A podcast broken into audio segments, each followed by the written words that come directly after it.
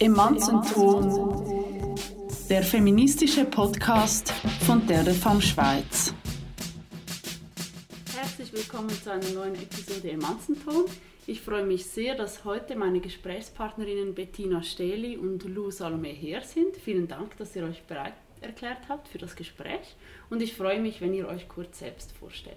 Ich bin Lou Salome Her und ähm, ich bin äh, freischaffende Historikerin im Moment äh, auch hier aktiv an diesem Ort, wo wir das Interview aufnehmen, nämlich in der Fraum äh, im alten neuen Frauenzentrum an der Mattengasse in Zürich. Mein Name ist Bettina Stehli, ich bin auch freischaffende Historikerin. Ähm, mit Lu zusammen haben wir den Verein Die Historikerin gegründet und auch ich bin aktiv hier in der Fraum und auch noch bei Radia, dem Streikradio, äh, bei Lora, das jetzt auch weitergeht und dort mache ich auch noch die Pandoras Box. Mhm. Jetzt habt ihr bereits gerade beide den Raum erwähnt, in dem wir hier sitzen, genau in der Frau im Frauenzentrum an der Mattengasse in Zürich. Die ist ja aus der Frauenbefreiungsbewegung hervorgegangen, der FBB der 60er und 70er Jahre. Was bedeutet dieser Raum für euch, in dem wir jetzt gemeinsam sitzen? Dieser Raum ähm, war für uns ein Experiment, als wir den wieder begonnen haben, 2013. Wir hatten damals ähm, die Lust nach einem Frauenraum, einem Raum für Frauen ähm, mit dem Sternchen und haben aber auch gar nicht recht gewusst, was, was ist das eigentlich oder was könnte das sein oder auf was richtet sich eigentlich auch hier unser Begehren. Und ähm, wir haben dann diesen Raum ähm, gegründet mit dieser Frage, eigentlich das herauszufinden. Warum brauchen wir einen Frauenraum oder vielleicht auch nicht? Und ähm, wir konnten ihn durch äh, verschiedene äh, Zufälle hier äh, wieder eröffnen, wo ja eben das historische Frauenzentrum war und das hat einfach uns auch ermöglicht, wirklich an die Frauen vor uns anzuknüpfen. Ähm, und das hat uns unglaublich auch einen Boden gegeben, ähm, genau für diese ähm, neue Erfahrung, die wir machen konnten und hat uns auch sehr viel ähm, Wissen eigentlich auch gebracht über auch unsere Geschichte, was vor uns war und auch unser Projekt, also auch das Cassandra-Projekt hat dann sehr viel auch damit zu tun. Ihr arbeitet ja zusammen und seid eigentlich daran, ein Stück Schweizer Frauen- und Geschlechterforschung aufzuarbeiten, das sehr wenig beachtet wurde. Also ich habe vor unserem Gespräch die Villa zum Beispiel gar nicht ähm, gekannt. Könnt ihr kurz erzählen, was ihr genau macht in diesem Projekt und was die Villa Cassandra war oder ist? Mhm. Also die Villa Cassandra ähm, eigentlich einzigartig. Äh, es war ein Frauenbildungs- ähm, und Ferienzentrum, ähm, gegründet, äh, also es bestand zuerst ein Verein ähm, von Frauen, die sich gefunden haben mit dieser Vision von einem Frauenbildungs- äh, und Ferienhaus und haben dann ein, sie haben dann wirklich ein Haus gesucht, dieser Verein, und im Jura dann sind sie fündig geworden und dort die Villa Cassandra eröffnet.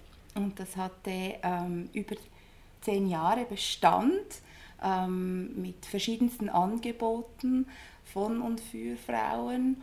Und ähm, es war einfach so ein wichtiger Ort für die deutschschweizerische Frauenbewegung.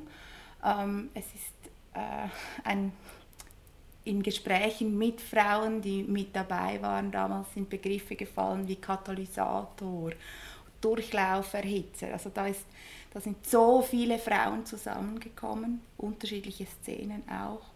Ähm, und wie diese Geschichte aufzuarbeiten, diese Arbeit auch zu würdigen ähm, und aufzuzeigen, was dort eigentlich an Netzen und Boden entstanden ist. Das ist ein großes Anliegen von uns. Ja. War das eine Art Lebenszentrum oder haben, also haben Sie dort auch gewohnt? Hatten Sie einen anderen Alltag daneben? Also das erste äh, Betriebsteam, Sie haben wirklich dort gewohnt. äh, sie haben ihren Lebensmittelpunkt dorthin verlegt. Ja, sie haben dort gelebt, sie haben dort gearbeitet. Das war auch wirklich ihr Wunsch. Also ähm, genau eigentlich eben das verbinden zu können, Leben und Arbeit ähm, in einem nicht patriarchalen Rahmen. Und, aber es waren natürlich auch sehr viele Frauen, die dann immer zu den Veranstaltungen dahin kamen. Also, ähm, und das waren über hunderte Frauen. Also wie viele Übernachtungen haben wir gerade gesehen in den Quellen gab es? Das waren, glaube ich, über 4000 Übernachtungen irgendwie in den ersten paar Jahren. Also das einfach so als Vorstellung, wie viele Frauen mhm. dann dahin reisten aus der ganzen Schweiz und mhm. aus Deutschland, ähm, die dann nicht dort lebten, aber die unglaublich geprägt wurden durch diese Erfahrung in der Cassandra und dann auch ähm, uns erzählen. Wir, eben, wir wir haben viele Geschichten gehört von Frauen, die für immer verändert dann zurückkamen. Also das muss einfach so eine starke Erfahrung gewesen sein, ähm, dieser andere Raum, ähm, diese andere Form von Leben und, und auch Beziehung unter Frauen, die dort, äh, die dort erfahren wurde, dass das äh, viele Frauen äh, für immer verändert hat. Und ihr habt ja auch einmal in einem Artikel für die Rosarot geschrieben, dass die Villa wahrscheinlich dem Wunsch oder dem Drang nachkam, feministische Subjekte ähm, herauszubilden oder entstehen zu lassen. Ist dann dieses ganze Wissen, das sich dort angesammelt hat in der Villa Cassandra, wurde das auch an die Öffentlichkeit transportiert oder war das bewusst so, dass das in einem kleinen, abgegrenzten Rahmen gehalten wurde unter diesen Frauen? Die Villa Cassandra hatte ein starkes Bewusstsein, auch wirklich gegen außen zu treten. Also das war ganz klar, das wurde auch gesucht, weil ähm, es war überhaupt kein Rückzug in dem Sinn aus der Gesellschaft, sondern es war eigentlich genau ein Hineintreten in die Gesellschaft. Und ich glaube, das mit dem feministischen Subjekt kommt wie da zum Tragen, also überhaupt herauszufinden, wie können wir als Frauen eigentlich überhaupt einen Weltbezug aufbauen und eigentlich dieses Wir oder dieses Ich auch äh, zu sagen. Und, und das wurde genau gemacht, eigentlich durch, durch die Gestaltung so eines Frauenraumes ähm, nach eigenen äh, Werten.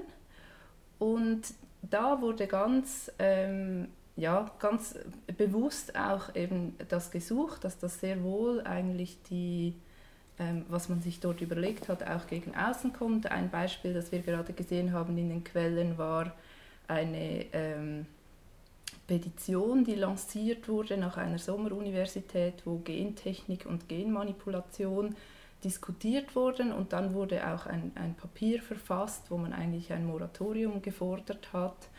Also obwohl das so abgelegen dort im Jura war, ähm, war das überhaupt nicht, also oder so, wir, wir hören das überhaupt nicht so, dass man sich eigentlich äh, wie am Ende der Welt gefühlt hat, sondern eigentlich eher wie im Zentrum der Welt. Könnt ihr euch so etwas wie die Villa Cassandra heute vorstellen oder was denkt ihr, wieso ist das gerade in, zu dieser Zeit ähm, entstanden, dieses Projekt? Und dann ja eben auch wieder nach ungefähr zehn Jahren ähm, beendet worden. Ja, die Lust, die Lust, die war einfach da und das Begehren und das war wie es war einfach dringend notwendig, so einen Raum zu haben, diese Arbeitsformen ähm, auszuprobieren, dieses Stück Land einfach zu haben für, für, für Frauen. Es war wie alles da und die Frauen haben einfach alles selber gemacht. Und dieses selber machen wollen. Und zwar hier und in der Schweiz und das braucht es. Das war wie so, das, das ist in den Erzählungen spürbar, das ist in den Quellen spürbar. Einfach diese, diese Notwendigkeit, das zu machen. Und ich muss sagen, nach dem Frauenstreik kann ich es mir wieder vorstellen, wieder viel mehr vorstellen ähm, weil ich auch, ähm, weil ich fand, eine Erfahrung des Frauenstreiks war auch wirklich all diese vers äh, verschiedenen feministischen Kollektive, die miteinander ins Gespräch kommen und miteinander etwas zu tun haben wollen, weil sie miteinander etwas machen wollen, mhm. nämlich diesen Frauenstreik, statt quasi also statt einfach zu debattieren und, und herauszufinden, wo, sind, also wo verstehen wir uns nicht, wirklich auf dieses Dritte sich zu richten und so eigentlich zu, also miteinander äh, in, in, in Bezug zu treten. Und das äh, fand ich, das hat bei vielen, glaube ich, so eine große Lust auch daran geweckt, ähm, dass ich mir das jetzt wieder viel eher vorstellen kann. Also dass ich jetzt wieder das Gefühl habe, ah ja, das wäre jetzt wieder mhm. möglich. Ich meine, es hat ja auch in den letzten Jahren ein bisschen so Versuche gegeben wie in Salecina, also auch so die verschiedenen Frauenbewegungen so ein bisschen zusammenzubringen mhm. wieder. Und jetzt, ich bin recht gespannt, was jetzt als nächstes entstehen kann. Ähm, ich meine, etwas, was unsere Situation sicher sehr anders ist als auch in diesen Jahren, ist einfach ähm, auch, also die ökonomische Situation ist sicher eine andere für Frauen. Also was uns die Frauen auch aus dieser äh, Zeit erzählen, ähm, war es einfach möglich, auch mit einer Teilzeitarbeit ähm, genug zu verdienen, um dann auch noch genug Zeit zu haben, ähm, sich, sich entsprechend zu engagieren. Äh, und das ist schon, also das hat sich schon geändert. Die Villa ist ja auch nach dem Roman benannt von Christa Wolf. Denkt ihr, ähm, eine literarische Utopie kann ein, eben so ein Motor sein für Frauen, damit sie in der, im echten Leben dann so Projekte anreißen und versuchen? Oder wisst ihr, wie so diese, das Entstehen dieses Hauses mit dem Roman möglicherweise sogar zusammenhängt? Ja, also die Idee oder die, diese Vision, die war wie vorher auch schon da, auch, auch weil es natürlich eingebettet ist auch in diese Geschichte der, der Frauenprojekte aus der Frauenbewegung. Aber was, was ähm, uns erzählt wurde, ist einfach so wie, dieser Roman hat unsere Stimmung so gut aufgefangen. Das, das war wie das, was wir empfunden haben.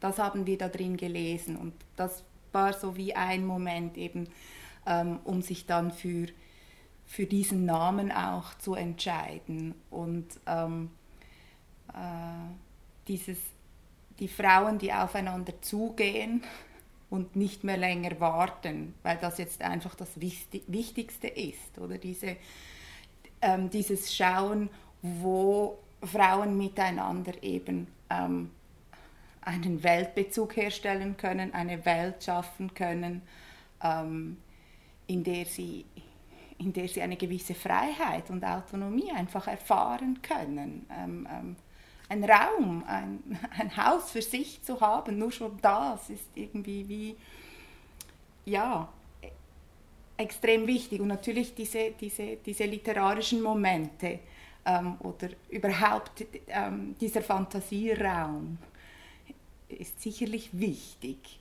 Aber ich denke, es sind wie verschiedene Ebenen, die dann zusammenkommen. Es ist auch total spannend, dass uns die Frauen jetzt sagen, wenn wir fragen, ja, wieso Cassandra?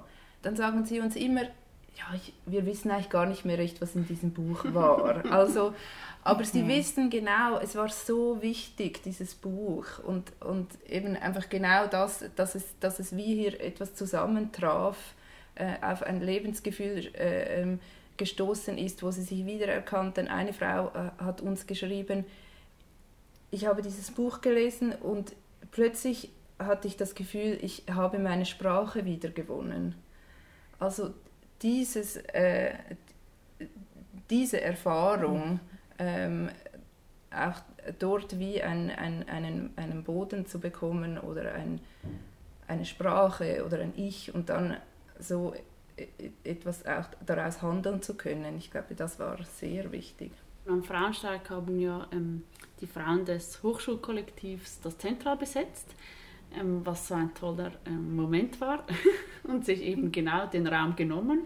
Und auf einem dieser Transparente stand dann ganz groß ähm, eben mehr Raum für FTIQs, Sternchen ist ähm, zentral.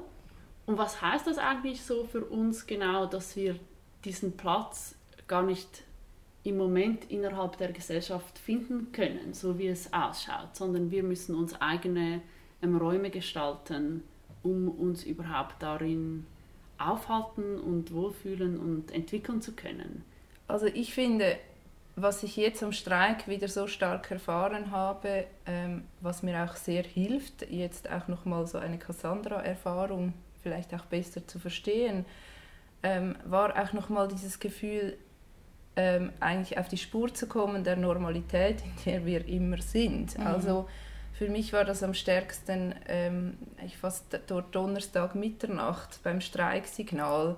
Ähm, wir waren ähm, auf dem Goldbrunnenplatz, haben ein Streiksignal gegeben. So dieses dieses Gefühl als Frauen die Nacht und die Straßen äh, zu nehmen und dort so präsent zu sein. Und das war, das war für mich eine großartige Erfahrung. Das kann doch nicht sein, dass das, dass das äh, an einem Tag alle 30 Jahre so ist oder in mhm. einer Nacht.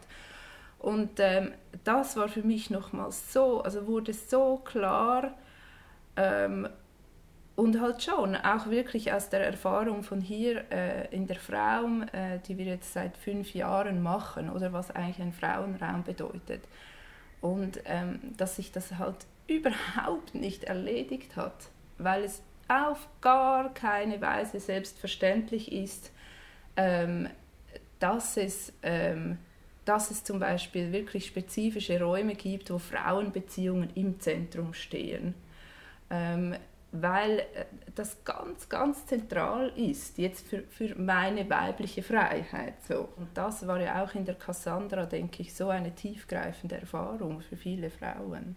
Ja, und überhaupt dieses, dieses gemeinsam Raum einnehmen können. Also einfach zu sehen, da ist eine und da ist eine und da ist noch eine und, und, und wir sind wie gemeinsam da in unseren Differenzen, aber da ist überall nochmals eine. Das, das fand ich so eindrücklich und dieses Gefühl von einfach diesen Raum haben gemeinsam. Ich bin wie nicht aus diesem Gefühl rausgekommen und wie noch nicht angekommen, in dem so, ah, ah nein, jetzt, jetzt, jetzt ist eben wieder so diese Normalität und ja, wir müssen kämpfen für diese Räume.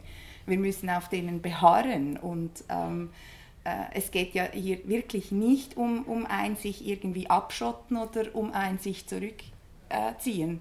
Im Gegenteil, es geht um, um, um die Partizipation, es geht um die Existenzberechtigung, um das Dasein und ähm, das nicht immer fragen müssen, sondern dass das eine Selbstverständlichkeit hat. Das finde ich schon ähm, immer noch frappierend, dass es diese Selbstverständlichkeit eben nicht hat. Und ich glaube auch, ich meine, das Problem ja, äh, oder sicher eine große Herausforderung für die Frauenbewegung, immer so eben, wie, wie gehen wir mit den Differenzen um, auch mit den Differenzen zwischen verschiedenen Kollektiven. Ähm, und ja, ich glaube, das hat wirklich auch total viel mit diesem Mangel an Raum zu tun, weil das hat ja auch diese Frauenstreikerfahrung gezeigt. Ah, wenn wir die ganze Stadt haben, sage ich mal, oder die ganze Schweiz, dann haben wir alle auch Platz, dann, dann können wir sagen, oh, wie toll, ah, das macht ihr, ah, das ist aber interessant, ah, und wir machen eben das. Und also das ist auch nochmal so eine einschneidende Erfahrung für mich, wirklich, was eigentlich dieser Mangel mit uns auch macht ich meine, dieses Frauenzentrum hier, das war einmal das ganze Haus und das war natürlich, also äh, das war quasi ein Vorstoß von der SVP, ähm, dass, dass hier ähm, äh, die Miete so erhöht wurden, dass die Frauen das nicht mehr zahlen konnten. Und das sind einfach auch ganz konkrete Angriffe auf diese, auf diese Räume. Ja, und es ist ein Verweigern von Öffentlichkeit. Also ich finde, es ist nicht, nichts weniger als genau das.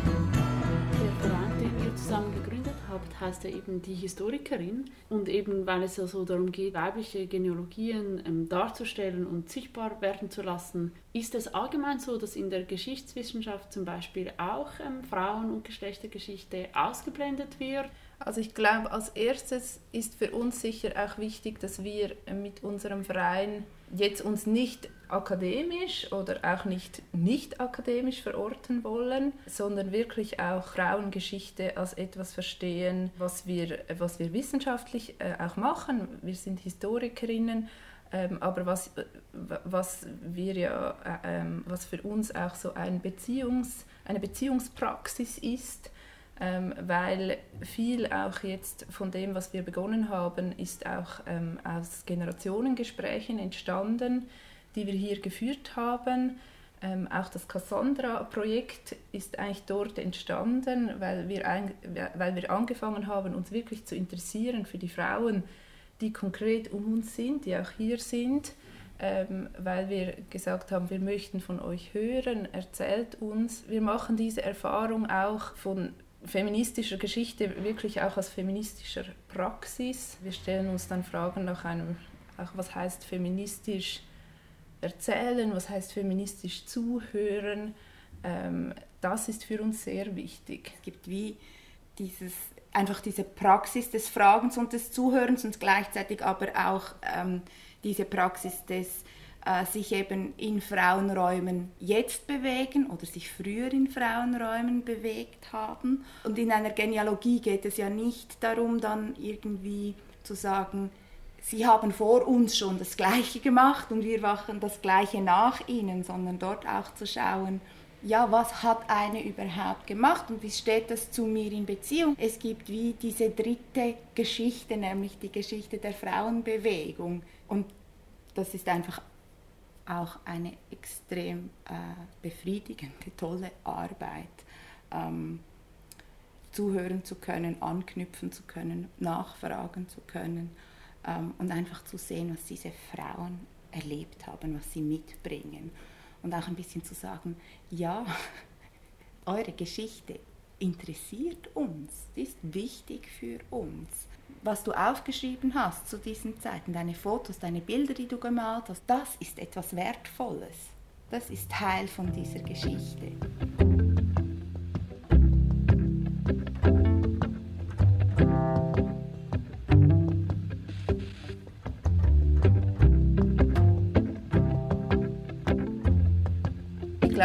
Kann schon auch sagen, was wir studiert haben, ähm, so Anfang 2000er Jahre. Wir haben zwar beide Geschlechtergeschichte machen können. Damals war es schon klar, es war Geschlechtergeschichte. Also Frauengeschichte war in diesen Jahren sicher so, also das galt wie als passé. Also ich kann mich erinnern, ähm, das wäre jetzt ein bisschen peinlich gewesen, damals zu sagen, ich mache jetzt Frauengeschichte. Also ich habe das schon auch meine Nischen gefunden. Im Mittelalter konnte man Frauengeschichte noch machen, aber quasi nicht in der Neuzeit. Dann hätte man sich gerade geoutet, irgendwie als theoretisch völlig nicht versiert. Ähm, und ich glaube, das, also da ist es für uns wirklich auch eine Behauptung, dass wir sagen, nein, wir machen eben heute auch Frauengeschichte und wir finden es wichtig. Für mich ist noch wichtig zu sagen, ähm, dass in der Villa Cassandra wirklich diese Beziehungen von Frauen zu Frauen, die Frage auch ähm, nach dem lesbisch sein, was das auch für jede Frau wie bedeutet. Mir ist aufgefallen, dass wir, dass wir heute manchmal auch so tun, als als wäre so diese Frage so gar nicht mehr wichtig, weil wir sind ja alle so, so aufgeschlossen. Oft kommen wir an so Punkte, wo wir auch so wie immer wieder das ausloten müssen. Wie, wir meinen vielleicht, wir verstehen etwas, aber, aber, aber wir, wir, wir suchen dann wieder auch diese, diese Differenz äh, in, in, in den Jahren. Ja, für mich ist das auch sehr eine wichtige Spur, der wir folgen. Natürlich, man stellt dann immer die Frage nach dem Ende, aber die entscheidende Frage ist für mich, was hat die Villa Cassandra möglich gemacht. Natürlich ist die Frage auch interessant, wieso geht dann so ein Projekt zu Ende, aber dass es Bestand hatte ähm, und wie es Bestand hatte, ähm, was, was die Frauen hier erschaffen haben, das ist wie die, die, die vorderste Frage eigentlich für mich. Wie gerne wärt ihr in der Villa Cassandra gewesen selbst? Bettina muss schon lachen. Ja, wir müssen beide lachen, weil, weil wir manchmal auch denken, meine Güte, also wenn die Frauen so erzählen, ja, sie hatten praktisch kein eigenes Zimmer, immer sind da die Frauen vom Kurs dann irgendwie einfach reingekommen und und dann denke ich mir so, meine Güte, das, das hätten wir nie ausgehalten und so. Aber, äh, aber es ist ja, es, auch das ist ja so eine interessante Spur, weil die einfach sagen, hey, es war einfach, es hat einfach so gestimmt. Also ich habe ich hab nicht mal ein eigenes Zimmer gebraucht. Also es war einfach so gut, so in, ähm, in, dieser, ähm, in diesen ersten Jahren.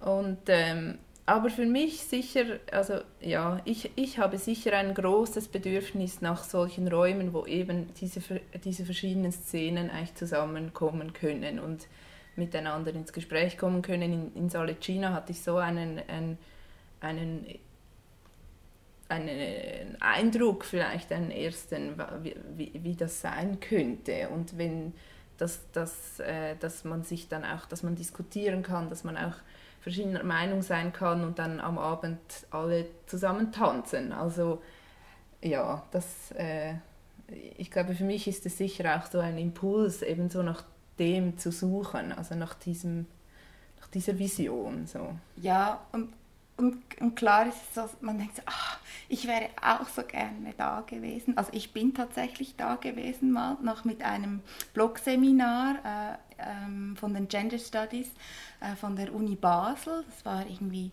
2004 und es war auch sowieso, ach, ich bin in diesem Haus, wo das alles stattgefunden hat. Es war sehr, also es war für mich wie sehr eindrücklich, ich fand es so schön, dass wir ähm, dort sein konnten, auch wenn es wie äh, quasi in diesem Sinne die Villa Cassandra so nicht mehr gab.